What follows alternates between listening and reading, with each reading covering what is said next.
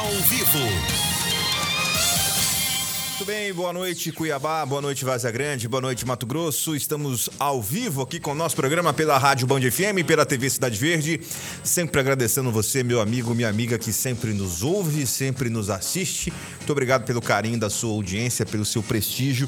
Você que sempre está aqui conosco, nos acompanhando, nos assistindo, nos ouvindo, nos prestigiando e já pedindo a sua participação através do nosso WhatsApp, o 6599 676 1011. 6599 676 1011. Sua participação é bem-vinda, muito importante e já está valendo a partir de agora. Onofre Ribeiro por aqui, boa noite, Onofre. Boa noite, Igor. Saudade de estar aqui. Boa noite a quem nos assiste, quem nos ouve, os amigos todos, a Titânia Telecom, pessoal de lá. Igor, eu circulo muito e é impressionante a quantidade de gente que manda abraço, viu? Que, que, que nos ouve, nos ouve, nos ouve, nos ouve, concorda, discorda. Eu estive no Banco do Brasil ontem pegando a declaração para imposto de renda e na fila tinha três pessoas, eu e mais duas. Aí as duas se dirigiram a mim, olha, assisto você e o Igor todo dia que e bacana. gostamos muito. Na fila tinha três, dois nos assiste, quer dizer, se você colocar em estatística absoluta, nós estamos com 100% de audiência. Estamos bem, né?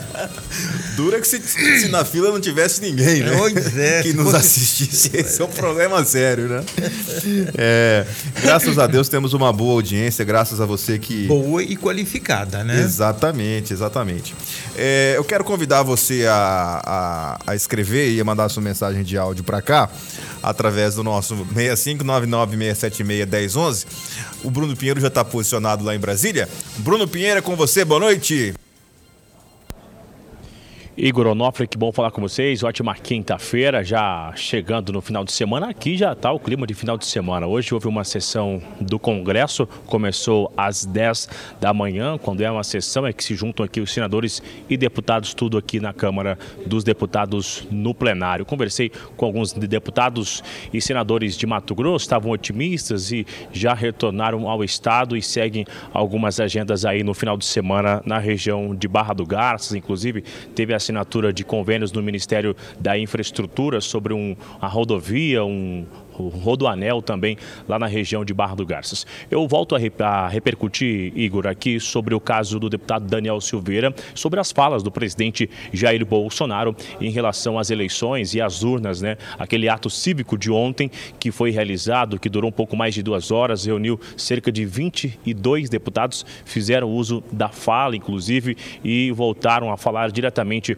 com os ministros do STF e o presidente Jair Bolsonaro, hoje pela manhã, em uma viagem, voltou a levantar a suspeita da confiança sobre as urnas eletrônicas. E aí, sobre esse caso, teve uma resposta do presidente da Câmara, também do presidente do Senado. Separei essas duas imagens das redes sociais. O Twitter de Rodrigo Pacheco, é, na verdade, que ele falou o seguinte: que não tem cabimento levantar qualquer dúvida sobre as eleições e que o Congresso Nacional é o guardião da democracia. Já Arthur Lira também usou o Twitter durante o dia e disse que o processo eleitoral é uma referência e pensar diferente é colocar em dúvida a legitimidade de todos nós, eleitos em todas as esferas.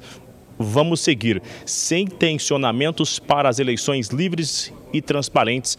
Essas foram as falas dos, dos dois chefes, né? Tanto de Arthur Lira quanto de Rodrigo Pacheco também. E aí, durante o dia, levantou uma informação, a gente checou, tive na liderança do PTB, eles não confirmam, mas que o, alguns deputados, inclusive Arthur Lira, já haveria informado alguns ministros do STF que o deputado Daniel Silveira não continuaria nessas comissões em que ele foi eleito no dia de ontem. Isso gera uma repercussão, como é quinta-feira, fica difícil difícil levantar essa informação, porque aqui já não tem mais nenhum deputado e nem senador. O certo é que esse caso sobre as urnas eletrônicas, que aparentemente já tinha acalmado, reaquece mais uma vez. Igor.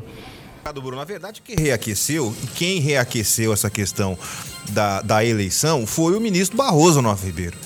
Esse assunto estava quieto. A discussão era em cima da questão do Daniel Silveira, do STF. Não tinha nada a ver com questão de eleição, com questão de voto impresso, com questão eleitoral. Aí o Barroso me dá uma bendita de uma entrevista, para não falar outra coisa, na verdade, num congresso a uma universidade alemã, que ele fala que estavam querendo utilizar das Forças Armadas para as Forças Armadas estavam criticando as eleições, porque as Forças Armadas, para quem sabe, quem acompanhou, ela foi convidada pela Justiça Eleitoral a dar sugestões. Acontece que as sugestões que foram dadas pelas Forças Armadas incomodaram a Justiça Eleitoral. Então, eh, não precisamos dizer a verdade a Justiça Eleitoral, o TSE, o ministro Barroso convidou as Forças Armadas a participar de uma comissão para aprimorar, para aperfei aperfeiçoar a, a eleição no Brasil, já que o voto impresso não tinha sido aprovado no Congresso. Ok, as Forças Armadas aceitaram esse convite. À época, o presidente da República, Jair Bolsonaro, ainda disse: olha, a gente já pode confiar nas eleições porque as Forças Armadas vão acompanhar. Acontece que as sugestões que foram dadas, no mínimo, eles ficaram em silêncio. As Forças Armadas deram sugestões dentro dessa comissão e a Justiça Eleitoral não acatou ou, no mínimo, ficou em silêncio. Aí o Barroso deu um deslize, porque depois ele se arrependeu e percebeu a, a, a, a coisa errada que tinha dito. Ele cutucou a onça com vara curta. Aí a repercussão foi grande. E no que tange a questão da, do Congresso, Onofre, antes de passar a palavra a você, Ontem eu mostrei aqui no programa que o Senado, o presidente do Senado e o presidente da Câmara tinham se posicionado duramente com relação à postura do STF de caçar o mandato do deputado Daniel Silveira. Tanto o Senado quanto a Câmara. Era uma postura até inédita deles que estavam em silêncio. Pós o decreto eh, da graça do presidente Bolsonaro, tanto o Senado quanto a Câmara se manifestaram é, pela preservação do mandato. Com a declaração do presidente da República ontem nesse evento no Palácio do Planalto, o Congresso hoje dá um sinal também de, de paz com, com, com, os ministros do STF. Ou seja, ontem eles criticaram, hoje aproveitaram a deixa para tentar amenizar as coisas, porque quem tem um ditado muito antigo que diz que, que quem tem rabo de palha não passa perto de fogo. Isso. Essa que é a grande verdade. Eles têm medo dos ministros do Supremo Tribunal Federal, apesar de, de ter dado um, um sinal ontem pela preservação do, do mandato. Fato é que nós estamos vivendo dias de completa instabilidade, meu caro Nofre Ribeiro. Igor, tudo está amarrado num negocinho chamado Constituição Federal de 1988. Ela foi elaborada entre 87 e 88 e aprovada, ou, ou, como se chama, promulgada, oficialmente instalada no dia 5 de outubro de 88. Ela foi feita no momento em que o Brasil saía do regime militar, que terminou em 85. No ano de 86 teve eleição para presidente da República, ainda que tenha sido indireta, eleição de governadores, de senadores. E ela elegeu-se um Congresso constituinte, com a missão de, durante dois anos, 87 e 88, elaborar uma Constituição para o país.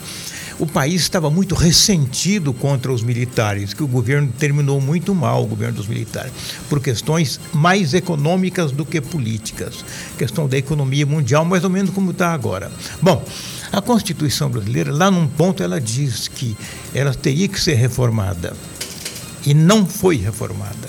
Ela é uma Constituição, é, é como se você tem um automóvel com os quatro pneus, cada pneu de um tamanho. Então o carro, ele tem pneu, mas não anda. Exato. Ou melhor, ele anda arrastando e anda todo torto. A Constituição brasileira é um automóvel com quatro pneus, cada pneu de um tamanho diferente. Ela é assim.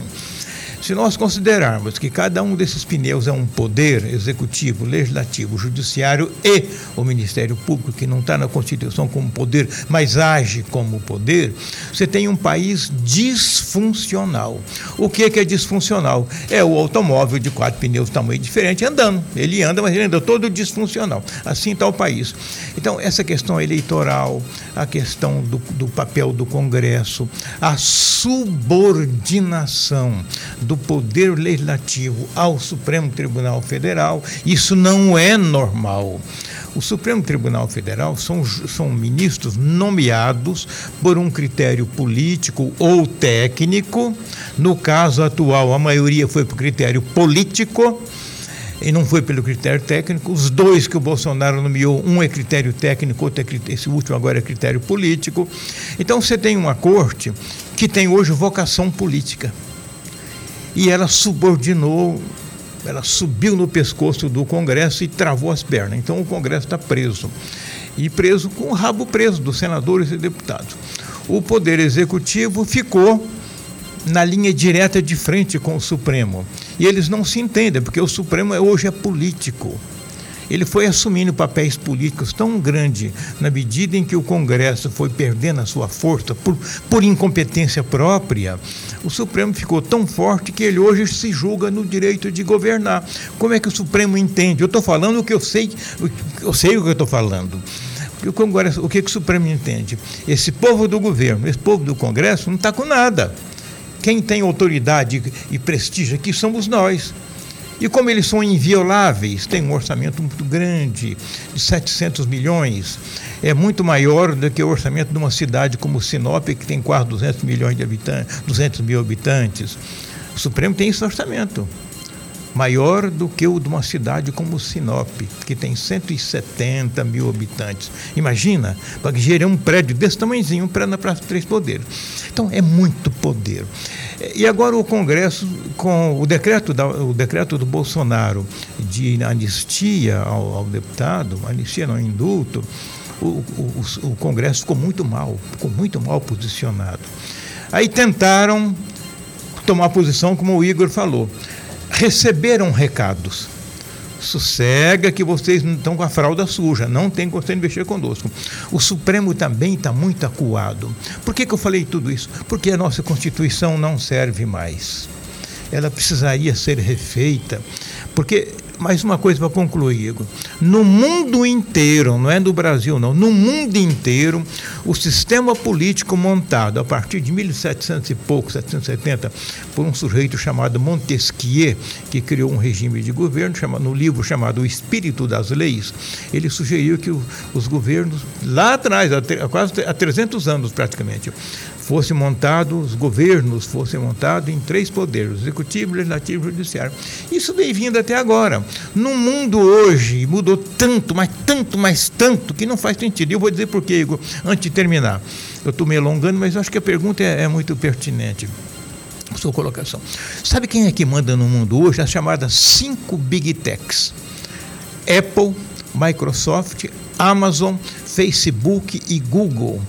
Ninguém hoje se movimenta sem isso aqui. Essa TV não vai ao ar sem, sem chips, sem eletrônica, sem internet. Quem é que domina? As cinco big techs: Amazon, Apple, Microsoft, Facebook e Google. Então, esse povo é que manda no mundo. Um avião não decola sem, sem esse pessoal. Você não compra nada na internet sem ser por esses sistemas. Você não vai à aula sem sistema, você não liga seu carro sem sistema, avião não decola, ônibus não anda, nada funciona sem esse pessoal. Eles é que governam. Como é que você tem governos antigos, ultrapassados, constituições velhas, enferrujadas, num mundo que é dominado pela tecnologia e que cada vez mais vai ganhar poder e não perder nunca? Quem está perdendo é o Estado. E aí nós temos uma Constituição super enferrujada, disfuncional, a história do, do carro com os pneus tamanho diferente. Então, quando você vê essa confusão hoje entre Supremo, presidente da República. Não é o Bolsonaro, é o presidente da República. Podia ser qualquer um outro que está aí o mesmo problema, porque a Constituição está com desodorante vencido. Supremo, Poder Executivo, Presidente da República e Congresso é porque o sistema envelheceu. Ou você troca os pneus do carro, ou troca de carro. Aí o carro que vai vir é um carro automático, esse câmbio seco que de passar marcha com a mão. O carro, o estado futuro vai ser um carro elétrico, super tecnológico. E nós estamos andando numa carroça velha ainda, que é o, Brasil, governado por um sistema dirigido por uma Constituição disfuncional. Quatro pneus de tamanho diferente. Não anda. Obrigado, Onofre. A grande questão... Desculpe demorar, mas acho que precisa contextualizar Você as tá coisas. Você está com crédito da semana, Onofre. Fica tranquilo. aí, tá aí eu tenho dois dias que eu não vim, então eu tá posso, em vez de dois minutos, falar seis. Pode, você tem crédito. Independente disso, você tem sempre crédito. Muito obrigado. É, a, a, gentil. A grande questão é que, que os nossos políticos, quem vai ter que definir a gente falar de uma nova Constituição, não estão afim de falar nisso. Porque para você fazer uma nova Constituição, você precisa, obviamente, convocar uma, uma, uma Assembleia Constituinte, como foi na década de, de 80. E que esses constituintes ficassem, no mínimo, é, é, seis, oito anos inaptos a, a disputar cargos eletivos, para terem isenção de escrever uma Constituição. Ou seja, só pode escrever uma Constituição. Mandato de dois anos, né? É, com mandato de dois anos, aquele que não vai usufruir dessa Constituição, porque senão eles vão colocar lá coisas para se beneficiar, como aconteceu em 88, muito dos excessos da, da Constituição, dos excessos, perdão, eh, foram para reparar, obviamente, danos do passado, mas também dando superpoderes para determinadas instituições. E a Constituição, como você falou, você citou aqui a analogia, o exemplo dos pneus dos carros, nós poderíamos utilizar diversas outras analogias, uma coxa de retalho. É, é, é, quantas emendas tem na Constituição? É, centenas de emendas. Então, você perguntar hoje, você pegar a Constituição americana, quantos artigos? Cinco. Resumidíssima. Né? Qualquer cidadão a americano tem, sabe a sua Constituição. A nossa tem 319, se não me engano, mas é o que é, que é ruim? Artigo, artigo 5 por exemplo, é proibido, é permitido tal coisa é o artigo 5 aí vem embaixo, parágrafo 1 parará, parará, e abaixo do parágrafo, o parágrafo se divide em cinco, seis incisos, que são possibilidades. Então ela pega aquele artigo e detalha, e às vezes fica em contradição. O artigo 2 então, em vez de ser um livrinho assim, é um livrão desse tamanho, que lá na ponta ele diz uma coisa que até ele mesmo desdiz outra coisa. Quando Ulisses Guimarães, que foi o presidente da Câmara e o presidente da Constituinte, em 88, eh, trouxe a Constituição a público no dia da promulgação, ele fez um discurso dizendo que a Constituição não é perfeita, por isso que ela precisa ser reformada. Tempo desse eu entrevistei o Marco Marrafon, ele é, deputado, é vereador, desculpe, é advogado um bom, um dos grandes constitucionalistas do país, é nosso aqui em Mato Grosso. Ele me disse: olha, se nós for mexer nessa Constituição, com esse Congresso que está aí, corre o risco de piorar muito. 18 horas e 25 minutos. Deixa eu mandar um abraço aqui para para minha família que está ouvindo. O Zé, o Zé Ricardo Corbelino está tá, tá conosco aqui comentando. Zé Ricardo Corbelino, é advogado, né? Advogado. Grande abraço, obrigado pela audiência. Um abraço, um abraço para o Wilsinho, para a Aline, para o PC, para minha tia Leila que está ouvindo também, aliás, ela sempre me assiste, obrigado tia, e para as crianças, Antonella e também a Marina, que estão nos ouvindo neste momento, obrigado pela, pela audiência. 18 e 26, mensagem de áudio, Paulinho, vamos ouvir. Boa noite, Igor Onofre. Aqui é o Moisés, do bairro do Osório, aqui em Rondonópolis. Ô, Igor, tem como você começar esse programa mais cedo? Não, o programa já é curto, né? Só uma hora. Segunda, terça e quarta e quinta. E quinta. Né? Só quatro dias. Né? E você começa o programa atrasado, quando é o Bruno Pinheiro, ele começa na hora certinha. Então vamos ver se dá para começar na hora certa. Hoje foi culpa do Onofre, viu? O Onofre quis tomar um café, eu demorei para fazer foi. o café. Aliás, o Igor tem na sala dele uma máquina de café mágica, faz um café maravilhoso. E em geral eu não tomo porque depois das 5 eu me tiro o sono na noite. É um café gourmet, forte, muito bom. E hoje eu estava com saudade do café. E aí o Igor foi fazer o café para mim e tal. E café tem prosa, né? Tem. Café tem. não vem sozinho. E aí ia trazer. A culpa é minha, eu assumo. Mas geralmente não é, viu? Geralmente a culpa é minha mesmo, você tem razão. Você tem que começar no horário. Mas viu como os ouvintes estão atentos? Tem. Eu tem acho isso ser. maravilhoso, viu? Muito bom. Sinal que não só nos ouve, como nos percebem. Perceber é mais importante do que ouvir. É isso aí. Mais uma mensagem de áudio, por gentileza. Muito boa noite, Onofre. Muito boa noite, Igor. Onofre, boa me noite. uma coisa, por favor. O Putin, o presidente Putin, mandou uma resposta ao mundo ocidental, aos, entre aspas, inimigos. Não mexam comigo, não insistam em proteger a Ucrânia. O que você acha disso? Ele disse que tem o maior poder de bélico do mundo hoje. Boa noite, Igor. Boa noite. Onofre, abraço.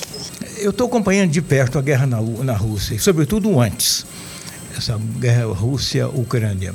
O Putin é um estrategista muito forte. Mas a Rússia é um país cuja economia é um pouquinho menor do que a economia brasileira. O que a Rússia tem de melhor do que nós temos aqui é um, um arsenal tecnológico de conhecimento muito bom e um arsenal nuclear muito poderoso. Quando ele lançou essa guerra, era uma questão regional ali de gente eslava, que é a raça deles, contra a gente eslava, que é a dos ucranianos. Ali é uma briga histórica. A Ucrânia já fez parte da Rússia em outro momento, tal. Ali é briga de compadre, doméstica, vizinho, tal. Mas o Putin considerou que o mundo ia marcar ele. E ele não achava que fosse tão grande as sanções que o mundo ia fazer sobre ele, o mundo inteiro. E ele apostou que sem o gás, sem os fertilizantes, sem os combustíveis dele, o mundo ia parar. E sem a participação dele, da Rússia, em, em produção de alimentos, que ela é forte, o mundo ia parar. Não só não parou, ele contava que a China ia apoiar imediatamente a Rússia, mas como a China faz negócio com todo mundo, ela não quer comprar briga com ninguém. Por exemplo, o maior mercado de comprador da China são os Estados Unidos. Os Estados Unidos estão exatamente contra a Rússia. É, então, o Putin, ele está agora, chegou no momento, ele tem um arsenal nuclear, mas nesses 67 dias que começou a guerra, o mundo inteiro que tem arma atômica nuclear apontou para a Rússia. Se ele apertar um botão e soltar um míssil, nuclear, ou contra os Estados Unidos, ou contra a Alemanha, ou contra a Inglaterra, ou contra a França, ou contra quem quer que seja, ou contra a própria Ucrânia, no minuto, no minuto seguinte o mundo inteiro aponta e aperta os botões de foguetes nucleares contra a Rússia. Varre a Rússia em segundos. Então o que, que o Putin está fazendo? Ele está fazendo, ele está ameaçando, ele está ameaçando como quem diz não vem, não vem, não vem que eu vou, mas não vai, né? Ele está ameaçando apenas. Ele sabe que ele está acuado. Não, mas insisto, não podemos ignorar o poder nuclear da Rússia. Só que o mundo se preparou nesses 67 dias de guerra, considerando que ele vem do serviço de inteligência e informações da, da antiga KGB, que é o que tinha de pior no mundo e mais violenta. Ele, para apertar o botão nuclear é daqui para ali. Mas o mundo inteiro sabendo disso, tá todo mundo, Alemanha, Alemanha, França, eh, Estados Unidos, Canadá, Paquistão, Índia, a China não. Esses têm mais um ou dois, Irã, é, um outro país que tem arma atômica, estão tudo com o dedo. A hora que o Putin apertar o primeiro, primeiro foguete, todo mundo aperta aqui e elimina a Rússia do mapa. Então, essa é uma guerra hoje de, de inteligência e contra-inteligência, de informação e contra-informação. É uma nova guerra fria, né? É, uma, ah, é sim. óbvio que a gente está tendo moderna, uma guerra militar, mais moderna, mas, mas né? é uma guerra fria, mas moderna. Né? Mas é, que parte da imprensa noticiou Putin corta gás da Finlândia, dos países europeus.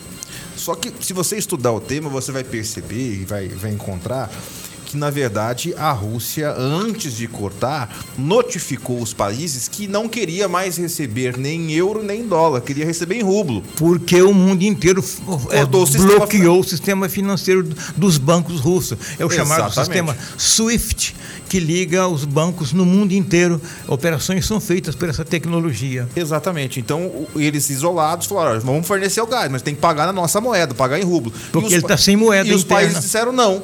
Nós não temos interesse de pagar em rublo, que se quiser fornecer, não vamos fornecer, vamos pagar em euro, que é a moeda é, da Europa. Como sempre foi, e aí por isso, evidentemente, o corte, né? Então é mais uma página de um capítulo é, que ainda tem muita história para acontecer, geopolítica, guerra, enfim. A gente vai continuar acompanhando. E guerra atômica é uma guerra que ninguém ganha, né? Não, não tem vencedor. né? É, não, não tem como. 18h32, última mensagem antes do nosso intervalo. Boa noite, Igor. Boa noite, Onofre. Estou ouvindo vocês aqui. Boa noite. Muito bom ouvir o professor Onofre falar, hein? Sempre. Fala com conhecimento de causa. Tenho uma vontade de conhecê-lo pessoalmente. Ah, um prazer. Eu fiz uma pergunta outro dia, mas eu não, não ouvi se vocês responderam. Perguntei ao professor se ele conheceu o falecido Dr. Valdemar Vieira Júnior, cirurgião plástico. É, foi meu patrão, uma pessoa incrível que nos deixou alguns anos atrás. Gostaria muito de saber se ele conheceu o Dr. Valdemar, que ele tem muita uma aparência muito forte é, com o Dr. Valdemar. Mineiro de Uberaba. Mineiro de Uberaba. Era meu amigo. Eu fiz o, o, o terceiro implante dentário feito em Mato Grosso. Isso foi em 86. Foi meu com o dentista, um grande dentista, que agora está se aposentando, João Alfredo da Silva, cuiabano, casado com a Nadege, que nos deixou há dois anos atrás. O doutor Valdemar era o, era o, trabalhava junto com o João Alfredo e fizeram um implante bem aqui. Era um sistema de implantes diferentes do, do que é feito hoje.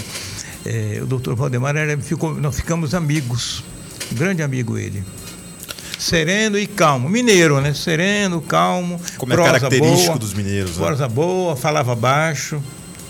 É isso. Vamos para o intervalo? Eu preciso chamar o nosso intervalo, daqui a pouco a gente volta com mais participações através do nosso WhatsApp. Rapidinho, voltaremos em instantes. Muito bem, já estamos de volta aqui com o nosso estúdio ao vivo. É 18 horas e 39 minutos. Assim que o Bruno tiver posicionado para atualizar mais Brasília, por gentileza, só nos informar. O Rafael está participando aqui via WhatsApp, perguntando do zoológico da UFMT. Ele pergunta. É, que está dizendo que foi fechado há alguns anos por motivo de, de alguns macacos que estavam transmitindo doenças para humanos. Depois apareceu a pandemia e nunca mais o zoológico foi aberto. Vê, por favor, o que está acontecendo. Não sei se o NOP tem informação, mas realmente, né? Cuiabá ficou sem é, zoológico. Acabou. O Ibama foi quem encrencou. E encrencou com o. O Ibama é bom para arranjar problema e não tem solução. A universidade mantinha o zoológico e era um custo muito alto que a universidade tinha para manter o zoológico, e mantinha bem. Mas aí teve que fechar por conta do, do, da encrenca do IBAMA. E depois veio a pandemia, realmente eu não sei, mas eu vou me, vou me informar era o Raul, que, o Raul Vieira, que era um obstinado por aquilo ali, tinha muito amor, cuiabano, filho de um grande querido amigo, deputado mato-grossense, cuiabano da Gema, Augusto Mário Vieira. O professor Raul tomava conta do zoológico como se fosse um, um projeto de vida pessoal. E a universidade bancava, era um custo alto, muitos animais muitas aves. Aliás, você lembra, Igor, final da tarde, as aves que chegavam do Pantanal, aves Exatamente. aquáticas, Sim. de manhã elas voavam em bandos para o Pantanal e de noite elas voltavam e iam chegando na universidade. Era um espetáculo belíssimo de se ver. Elas estão vindo ainda. Eu estava passeando ontem com a minha neta e a cachorrinha e vi as aves voltando. Não mais tantas quanto antigamente. É. São 18h41. Igor, boa noite. Aqui é o Agnes de Rondonópolis. Queria a opinião de vocês sobre o auxílio emergencial de o, o auxílio de 400 reais. Eu acho que é, é, um incentivo à malandragem. É a opinião do, do Agnes. Agnes, na minha opinião, é, o Brasil é um país que precisa de auxílios emergenciais, de programas de distribuição de renda. O Estado, o governo tem dinheiro para isso, tem recurso para isso e as famílias precisam. Agora, o que precisa discutir é o mecanismo de entrada e o mecanismo de saída desses programas sociais. Agora, o Brasil é, precisa, é importante para essas famílias que estão em condição de pobreza, é importante para o comércio de uma maneira geral, porque é dinheiro que acaba sendo descentralizado dos cofres públicos diretamente para as famílias que conseguem comer, conseguem comprar e isso incentiva, obviamente, o comércio e de forma consecutiva é, a indústria também, né? O, o, Bolsa Família, o Bolsa Família que hoje chama-se Auxílio Emergencial, Auxílio Brasil, Auxílio Brasil, aliás, ele foi criado e que num... foi Bolsa Escola, né? Sim, que, exatamente. Nasceu em Brasília, no Cristóvão Boar, que era governador de Brasília. A mulher do Fernando Henrique Cardoso, lá em 2000, por aí, copiou um grande programa social chamado Brasil Solidário. Lá dentro tinha o programa de bolsas. E tinha um renda mínima também. Tinha, né? é, tinha, era um, uma coisa mais consistente. Quando o PT chegou, o Lula prometeu no discurso de posse: no meu governo ninguém passará mais Fome sem zero. cinco refeições por dia. E criou um programa chamado Fome Zero. Entregou para o Frei Betinho e o Frei Betinho, absolutamente incompetente, o programa naufragou. Aí ele foi obrigado, e o país estava. O melhor momento da economia brasileira ao longo de toda a história foi no governo do Lula. Ele herdou um governo com uma montanha de dinheiro em caixa. É, aí criou-se o Bolsa Família, que era a cópia do que a dona Ruth fez lá atrás. É, o que foi ruim foi a propaganda. Tipo assim, você não precisa mais trabalhar que o governo vai te sustentar. E aí você prejudicou a mão de obra no país, ninguém mais queria trabalhar. As obras da Copa do Mundo foi um problema, ninguém, naquele tempo ninguém mais queria trabalhar. Vivia do Bolsa Família, que girava em torno de 189 reais. Hoje o auxílio emergencial é de 400 reais. É, Eu não sei qual é a proporção de, de, de atualização aí. Mas o país precisa sim, tem muita gente muito pobre, muita gente muito pobre mesmo. Precisa sim. É, agora, tem muita gente malandra, né? Muita gente, muita gente malandra mesmo.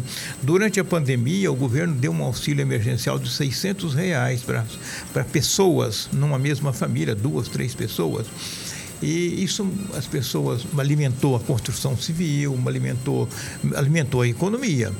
E o ruim do governo é a propaganda. E muita gente que não precisava foi lá. Muita gente. Foram. é, o volume, de, por exemplo- de funcionários públicos no Brasil todo, que foi lá receber o auxílio emergencial indevidamente, foi muito grande. Não estou falando do funcionário, estou mostrando o tanto que o brasileiro tem esse espírito de tirar vantagem, mesmo que ela seja ilegal, antiética tem, e né? desonesta. Né? É. Então, mas agora, na essência, é preciso sim. Em 1929, quando quebrou a Bolsa de Nova York, quem estudou história sabe disso, criou-se um auxílio emergencial chamado, dentro de um programa chamado New Deal, Novo Acordo. Esse programa veio criou um Bolsa Família, que veio terminar em 1929. Ele foi colocado em prática em 1932. Veio terminar em 1992 com o presidente Bill Clinton, depois de 60 anos, no país mais rico do mundo.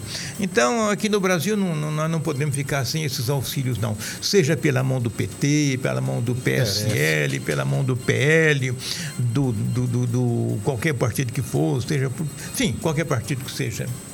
Muito bem, 18 horas e 45 minutos. Boa noite, Onofre. A cada 100 comentários nas redes sociais, 60% ou mais vota é, no Bolsonaro. Nas pesquisas ele está perdendo. Qual a opinião? É, o Paulo de Primavera do Leste. Depende muito da região, né, Paulo? Aqui, obviamente, em Mato Grosso, então já fizemos enquete aqui. O apoio ao presidente Bolsonaro é superior do que em outros estados. É, e a verdadeira pesquisa é a pesquisa do dia da, da eleição. Essa é a que vale. Que na eleição de 2018 o Bolsonaro quase não aparecia, né? E ganhou a eleição. Exatamente.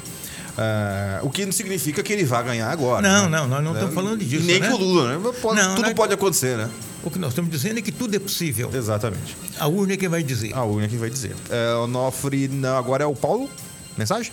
Vamos lá. decidir o processo eleitoral. Boa noite, Igor. Boa noite, Onofre. Boa noite. Para em dúvida Igor, tô assistindo aqui, né? Pois não? É, o Bolsonaro criticando as urnas. Isso é um absurdo, cara. É um cara que, infelizmente, né, se elegeu para presidente da República porque não tinha outro, né? Uma pessoa desqualificada totalmente, sem moral, né? Uma pessoa que acredita que assim que terminar o mandato dele, porque não será reeleito, o mesmo irá para a cadeia para pagar todos os crimes que ele já cometeu. Um absurdo, né? Alegar que as urnas eletrônicas não são seguras. Até hoje não se provou nada, nada, nada de que as urnas eletrônicas eh, pode haver fraude. É, fraude existia quando urna se encontrava no Rio Cuiabá, né? Quando urna se encontrava jogado dentro de córrego, né? Isso é um absurdo, cara. Infelizmente é, é horrendo isso aí, né? Tem um ditado que fala o seguinte: se você não, não, não, não tem muito o que fazer, o sistema eleitoral brasileiro é esse. O presidente foi eleito por esse sistema. Ele foi eleito deputado federal a vida inteira por esse sistema. Existem tentativas de fraude inúmeras. Tentativas. Comprovação de que uma eleição foi fraudada, que era para ganhar Onofre e ganhou Igor, ou que era para ganhar Igor e ganhou Onofre, de fato não tem prova. Agora, a retórica por trás, o discurso por trás desse conflito tem muito mais a ver com outra coisa do que a utilidade da urna eletrônica. Aliás, não tem a ver com a urna eletrônica, tem a ver com outras coisas. Não- A urna eletrônica é uma peça, como é o celular. Nós poderíamos ter, por exemplo, você faz o pagamento Pix pelo seu celular, as pessoas trocam confidências, trocam WhatsApp, sigi- coisas sigilosas pelo telefone. Você poderia ter um sistema eleitoral que as pessoas votassem pelo celular, por exemplo. É confiável? Você põe sua digital aqui e lá na urna eh, você também teria que colocar sua digital. Não é assim que funciona? Então o problema não é o equipamento urna eletrônica, não é a, a- a- a urna em si, é o que está por trás. Aquilo que o Onofre falou agora há pouco. É, é um, é um sistema que está convulsionado já há algum tempo, com os poderes que estão deteriorados, Su- Supremo Tribunal Federal, Poder Legislativo, Poder Executivo, que levam as nossas autoridades a entrarem nesse tipo de, de conflito. A urna eletrônica começou, se eu não me engano, no ano 2000 ou 98. 2000 foi a primeira vez que teve eleição. São 22 anos. A urna eletrônica não é culpada dos nossos políticos, Onofre. A urna eletrônica não é culpada da qualidade dos políticos que foram eleitos pelo povo. Então, tem muito mais por trás do que a pecinha chamada urna eletrônica. Igor, nós estamos tendo uma eleição muito polarizada entre Lula e Bolsonaro. É, grande parte da população está optando em apoiar o Lula, na esperança de que, uma vez que ela assuma o governo, tudo pacifica, zera tudo e começa o jogo. Não tem chance. O sistema está falido, o sistema político. Qualquer um que sentar naquela cadeira não vai ter paz, nem para governar e paz para decidir as coisas. O país está doente, está politicamente doente. O Estado que gere tudo isso está vencido e doente. Se você está achando que vai trocar de presidente, votar, pode entrar o Ciro, pode entrar o, a Marina Silva, o Moro, pode entrar o Dória, pode entrar o Lula, pode entrar o Bolsonaro. Qualquer desses seis que apareceram até agora e vai aparecer mais uns quatro. Qualquer um, o dia que você está naquela cadeira, o mundo desaba na cabeça porque o sistema está vencido. É isso. Não tem paz. Não, se, não espere, por exemplo, que quem está mais na frente, quem está na frente é o Lula, que ele sente lá. Ah, não, não vai ter ar. Não, ele vai. Ah, meu Deus, vai ser essa a reação. Em vez de. Ah, que bom. Não. Ah, meu Deus. Não vai tem. ser isso. Não tem paz. E se o Bolsonaro continuar também, não vai ter, Ter paz. paz. É, olha que interessante o que o Mauro lá de Sinop está dizendo. Igor, eu acho que o povo não aguenta mais ver falar nesse negócio de urna eletrônica. Já está enchendo o saco. Por que, que o Bolsonaro não contestou quando ele foi eleito? Não quero saber se a urna é eletrônica, de madeira ou de papelão. Quero alguém que resolva o problema, que acabe com essa inflação e dê condições do povo voltar a ser feliz e pare de blá blá blá. É o Mauro de Sinop. O que, que o Mauro está querendo dizer aqui? Que, na verdade, Onofre, o povo ele não está muito preocupado com o sistema que o governa. Ele não quer saber se é presidencialista. Se você perguntar lá na Inglaterra se eles querem mudar a monarquia para um sistema presidencialista, eles não querem, pra, porque a monarquia para eles está boa. Se você perguntar, e, e- e os países que faziam parte da comunidade britânica, aqueles que deixaram, é porque em algum momento não estava boa. Pingo, a França elegeu um presidente, é uma democracia antiquíssima. Exato. É a primeira democracia europeia, 1792, Exato, com a Revolução República. Francesa, né?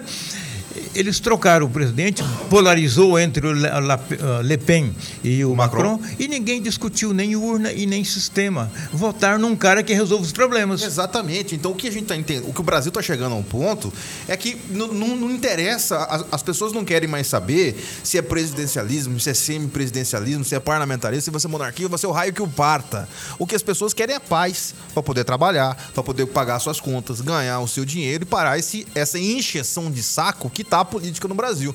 Porque a grande verdade é que a- a- a- o cidadão tá de saco cheio de Lula, de Bolsonaro, de- desses políticos que estão aí E dá discussão. e da discussão. E aí você vai abastecer, tá caro. Ah, não interessa de quem é a culpa. A culpa é de quem roubou lá atrás e de quem não governa hoje. A culpa é de todo mundo. Se a gente for parar pra pensar, não, não dá pra você defender ninguém. Não. Porque se roubou muito no passado e você também tem competência no presente, porque não tem governo santo. Vamos falar a verdade. O que as pessoas querem é poder acordar cedo, trabalhar, comprar o seu pão de cada dia, ir no supermercado, o seu salário render no final do mês, sobrar uma beiradinha para tirar umas férias, para poder abastecer seu carro, poder ser feliz. O que as pessoas querem é isso. Não interessa quem que é o presidente, não interessa qual que é o sistema.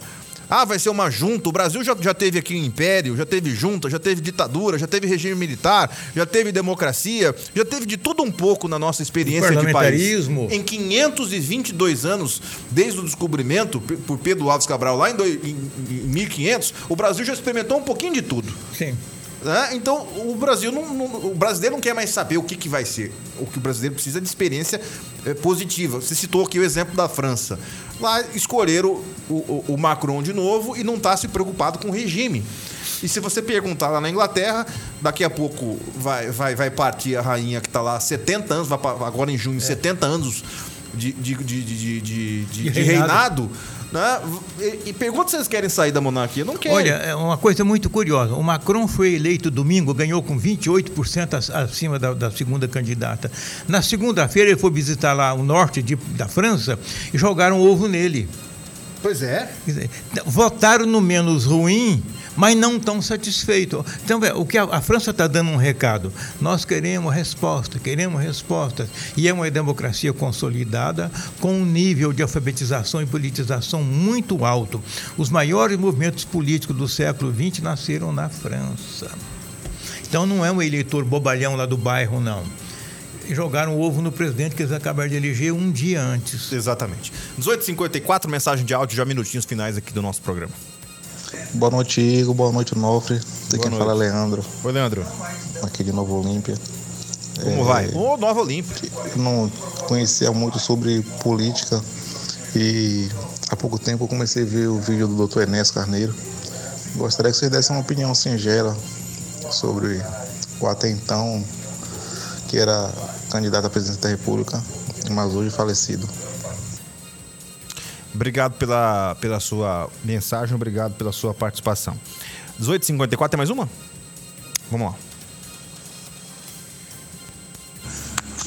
Boa noite, Igor. Boa noite, Onofre. Igor, conforme você disse agora neste momento, que os nossos políticos deveriam mudar um pouco a Constituição.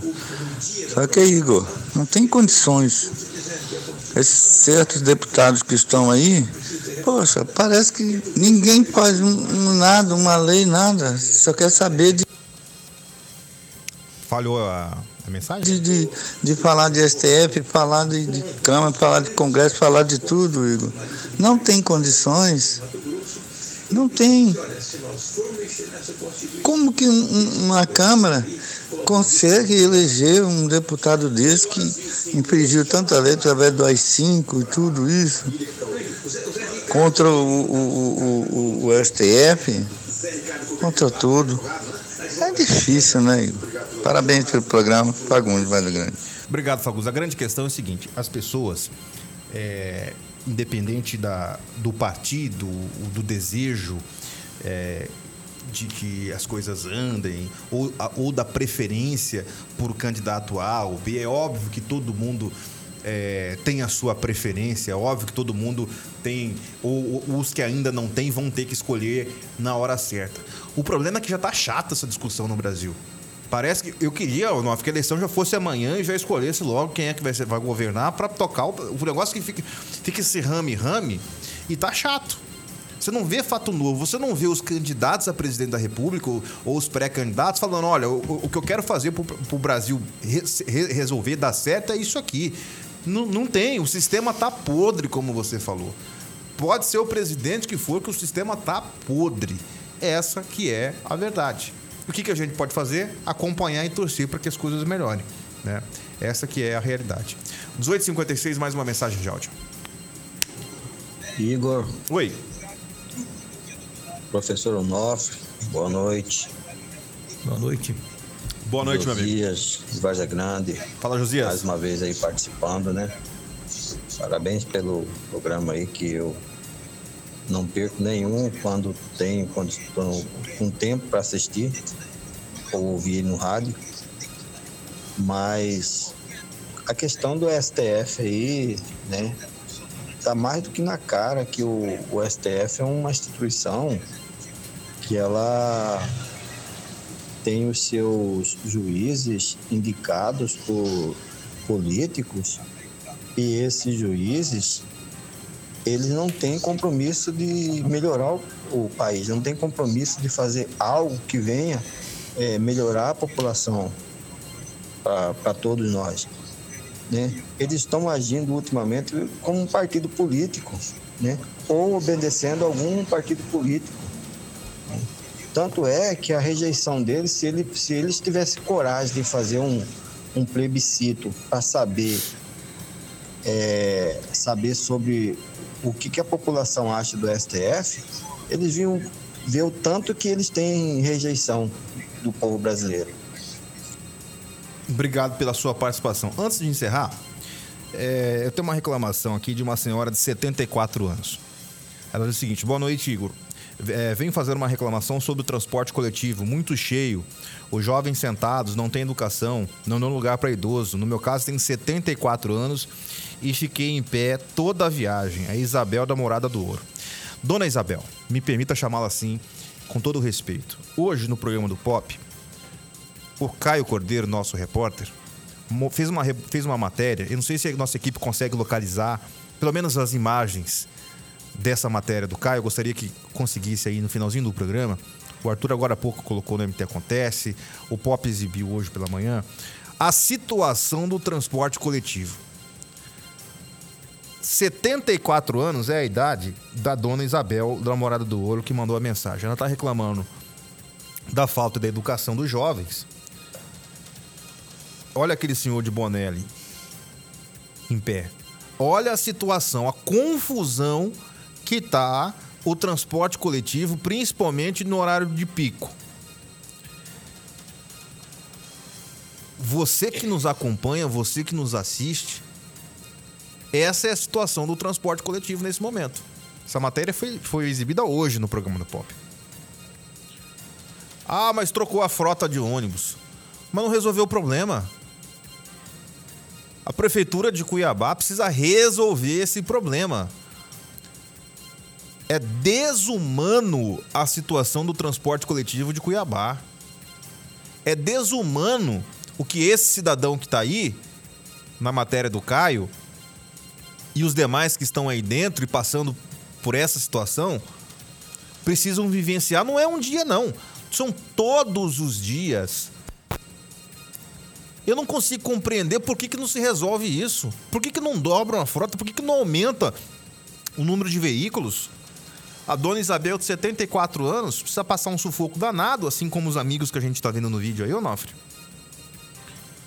Para poder voltar para casa. Congela essa imagem. Volta aí, segura aí. Vê se isso é dignidade. Vê se isso é humanidade. E é todo dia, hein? E não é num ônibus só. Exatamente. São todos os dias, não é apenas em um ônibus. Essa é a situação. Isso porque trocou a frota agora, tem pouco tempo. Então é preciso uma resposta rápida, urgente da Prefeitura de Cuiabá com relação a essa situação. Não dá para o cidadão ficar igual sardinha não adianta, prefeito Manuel Pinheiro, colocar ônibus com ar-condicionado, e eu sei que o senhor aumentou muito a frota de ônibus com ar-condicionado, o ar-condicionado não vai funcionar com tanta gente desse jeito. Então é preciso uma resposta imediata, contundente com relação ao transporte coletivo de Cuiabá.